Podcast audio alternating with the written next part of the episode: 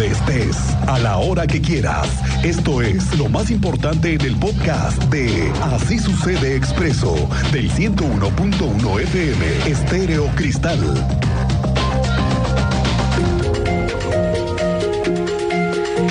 Este es un mes especialmente dedicado a la protección de la mujer y también para recapacitar en qué hemos avanzado y en dónde seguimos arrastrando o el machismo o las antiguas ideas de hacer menos a las mujeres en algunos rubros.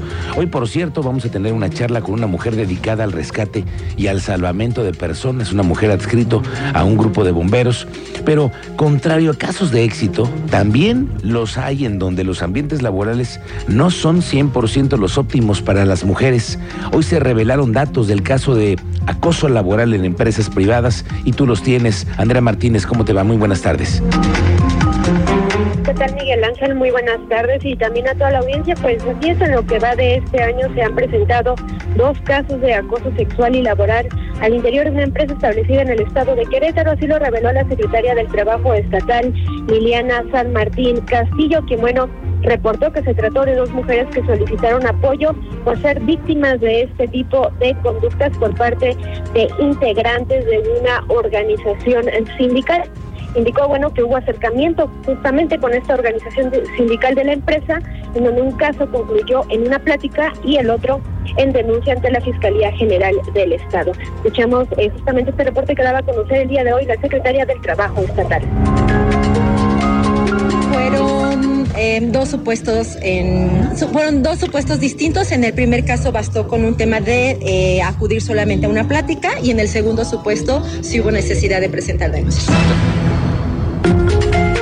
también eh, Liliana San Martín agregó que se han recibido peticiones de algunas empresas para que se impartan capacitaciones y pláticas de concientización en todo el personal. Esto, pues, justamente para evitar que se presenten este tipo de casos de acoso laboral y hostigamiento sexual. Esta fue la información, Miguel Ángel. Gracias, Andrea Martínez. Estamos pendientes. Y hablando de temas, y mire que las cifras no bajan, al contrario, según me reporta la Secretaría de la Mujer en el municipio de Querétaro a cargo de Laura Garibay, fíjese que de enero a la fecha se han brindado 431 atenciones en casos de violencia física y psicológica, 192 del área jurídica, pero 239 del tema psicológico. Han tenido que abrir más módulos de atención de una a tres en las delegaciones de Pigmenio González, en Carrillo Puerto y también en el centro.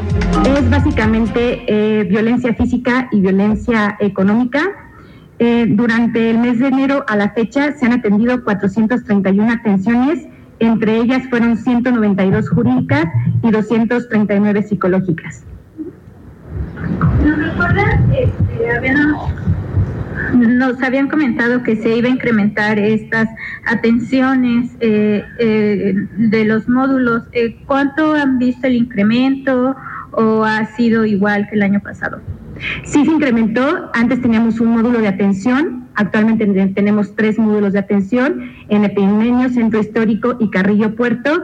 Eh, esto con el afán de brindar un mejor servicio a todas las mujeres del municipio de Querétaro y pues aprovecho para hacer la invitación a que se acerquen porque muchas veces cuesta trabajo el acercamiento hacia los módulos. Sobre todo eso tener confianza en este, en este tipo de módulos en atención, no, no son del, olvídele que son del gobierno, son médicos especialistas que pueden ayudarle. Araí Domínguez, que es la presidenta del DIF aquí en la ciudad, dice que dentro del programa Médico Contigo, que es digamos que el programa insignia que tiene el DIF, ellos han brindado 714 consultas a mujeres embarazadas hasta antes del quinto mes de gestación, 532 ultrasonidos y han brindado 470 medicamentos, estudios de laboratorio y canalizar a mujeres al sector salud por riesgo de su embarazo. Informarles de estas distintas acciones que venimos realizando en apoyo a las mujeres y madres de nuestro municipio. Me corresponde en lo particular compartir con ustedes la información respecto a estas acciones que se han implementado desde el sistema municipal DIF, acciones que en materia de política social nos permiten avanzar con pasos firmes por Querétaro, un Querétaro más incluyente, con mejor calidad de vida para todas y para todos. Con el programa Médico Contigo, como saben, acercamos a la población más vulnerable los servicios de consultas y apoyos necesarios para que cuiden su salud y disfruten de una mejor calidad de vida. Luis Nava, el presidente municipal de Querétaro, recordó que entre otros de los programas Médico Contigo, con los ultrasonidos para mujeres embarazadas, el servicio gratuito de escáner mamario, esos centros BOTSI que son para cuidar a las niñas y los niños de las madres trabajadoras, el programa con ellas para empoderar a las mujeres y esto que es la Universidad de las Mujeres, que es otro de los temas que es de lo del, del baluarte, digamos que de estos gobiernos. En Querétaro sí hay de otra. En Querétaro sí hay apoyos para las mujeres, para las madres, para que ellas y sus familias vivan mejor. Porque sabemos que si ellas están bien, la familia está bien y Querétaro puede estar mejor. Así, contigo, juntamos juntos, hacemos la diferencia por las mujeres y las mamás en Querétaro con acciones, apoyos y programas sociales para que vivan mejor más tranquilas y con un mejor futuro en el Querétaro que queremos. Óigale, hay un tema pendiente que es un asunto que tiene la Secretaría de Cultura y es el Centro Nacional de Danza. Mire, que a raíz del paro del plantel por falta de recursos económicos del gramo federal, el Estado obligadamente tiene que entrarle al quite a un tema de mucha prioridad como es el tema cultural y artístico. ¿Qué tenemos sobre esto? Marcela Herbert, que es la secretaria de Cultura, confirmó que ayer se tuvo una mesa de diálogo con los representantes del Centro Nacional de Danza ya se acordó la entrega de 900 mil pesos que se requería para el pago de nómina y reconoció que tendrán que tener ahora mesas con el gobierno federal para el otorgamiento de lo que se necesitan, que son 4 millones de pesos para la escuela. Este Centro Nacional de Danza fue fundado en 1991 por Guillermina Bravo como parte de estos proyectos descentralizados de lo que antes era el Instituto Nacional para la Cultura y las Artes y que después fue el Instituto Nacional de Bellas Artes y Literatura. Lo que sí es que ahora se quedaron sin apoyos federales y el gobierno estatal le tiene que entrar. Se les dio el apoyo que habían estado solicitando y que nosotros los estábamos apoyando de 900 mil pesos y vamos a seguir viendo qué presupuesto tenemos para seguirlos apoyando.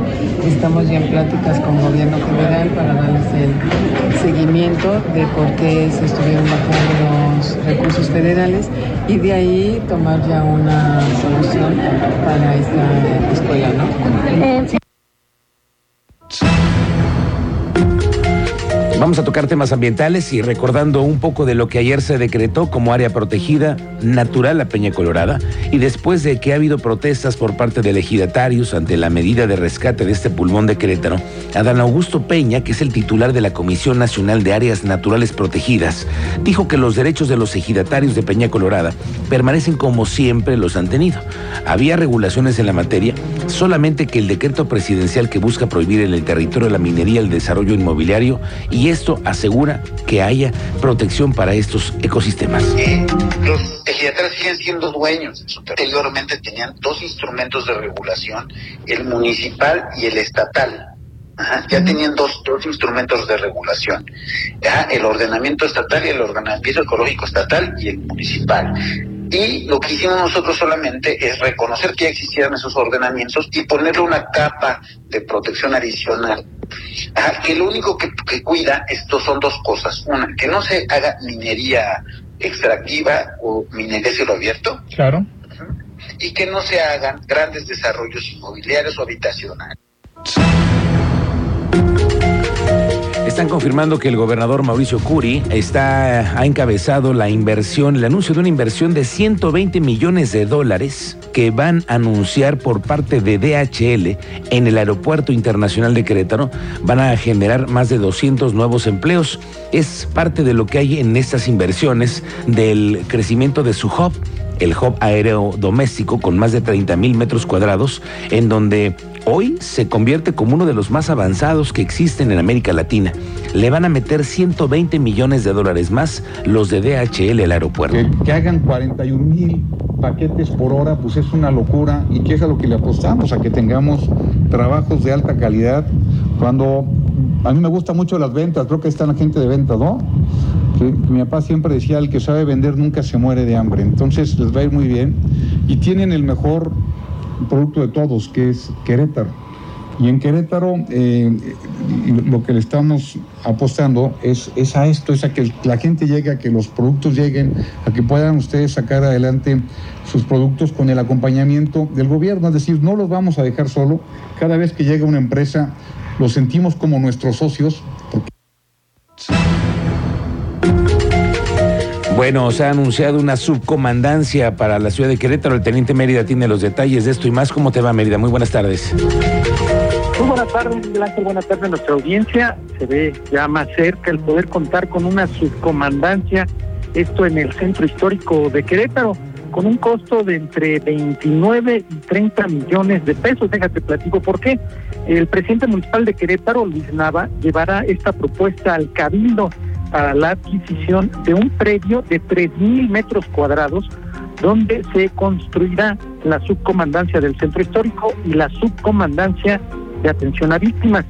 Durante rueda de prensa recordó que el predio se ubica en la avenida Ezequiel Montes, entre Constituyentes y Zaragoza, y es propiedad de las Fuerzas Armadas.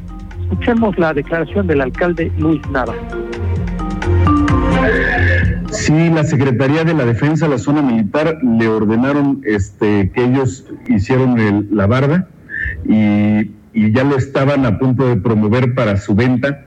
Entonces el, el general de la zona sabía de nuestro interés por llevar a, ahí a cabo la subcomandancia y me dijo, este predio se va a sacar a la venta de todas formas porque requieren esos recursos, por eso no fue posible lo de la permuta y, la donación, este, porque necesitan los recursos para llevar a cabo este, pues, las acciones del propio Instituto de, de, Seguridad Social de las Fuerzas Armadas, entonces va a tener que ser por la vía de la adquisición. Gracias. No, son tres mil metros este, de superficie. Aunque en un principio se buscó la donación del predio, esto no fue posible, así como lo refiere el alcalde, por lo que tendrá que ser adquirido por un monto cercano a los 29 o 30 millones de pesos, pero el tamaño bastante considerable para poner ahí la subcomandancia y la subcomandancia de atención a víctimas. Es la información, Miguel Ángel. Gracias, Teniente Mérida, lo platicamos más adelante. Oiga, después del revés, ¿qué tal ayer el presidente? Y hoy en la mañana, cuando le tuvieron que preguntar lo que había, lo que opinaba sobre lo que estaba sucediendo y lo que ayer había dado uh, el revés en la Suprema Corte de Justicia de la Nación con su plan B, bueno, pues ahora dice que viene el plan C. ¿Qué le parece? Ahí viene el plan C. Dice el presidente que ya tiene un nuevo plan luego de que ayer se invalidara por nueve votos contra dos la primera parte de la reforma electoral conocida como el Plan B. En la mañanera, desde Palacio Nacional, el presidente adelantó que de una vez lo del Plan B, ahí viene el Plan C. La esencia, el fondo es no quieren que se reduzcan los sueldos de los altos funcionarios. Eso es todo. Claro, nosotros vamos a continuar por la vía legal y si al final rechazan la reforma electoral que estamos proponiendo, hay un plan C, que no estén pensando que ya se terminó todo, pues que no se vote por el bloque conservador para que siga la transformación. Ni un voto a los conservadores, sí a la transformación. Ese es el plan C. Ese ya lo aplicamos en el 18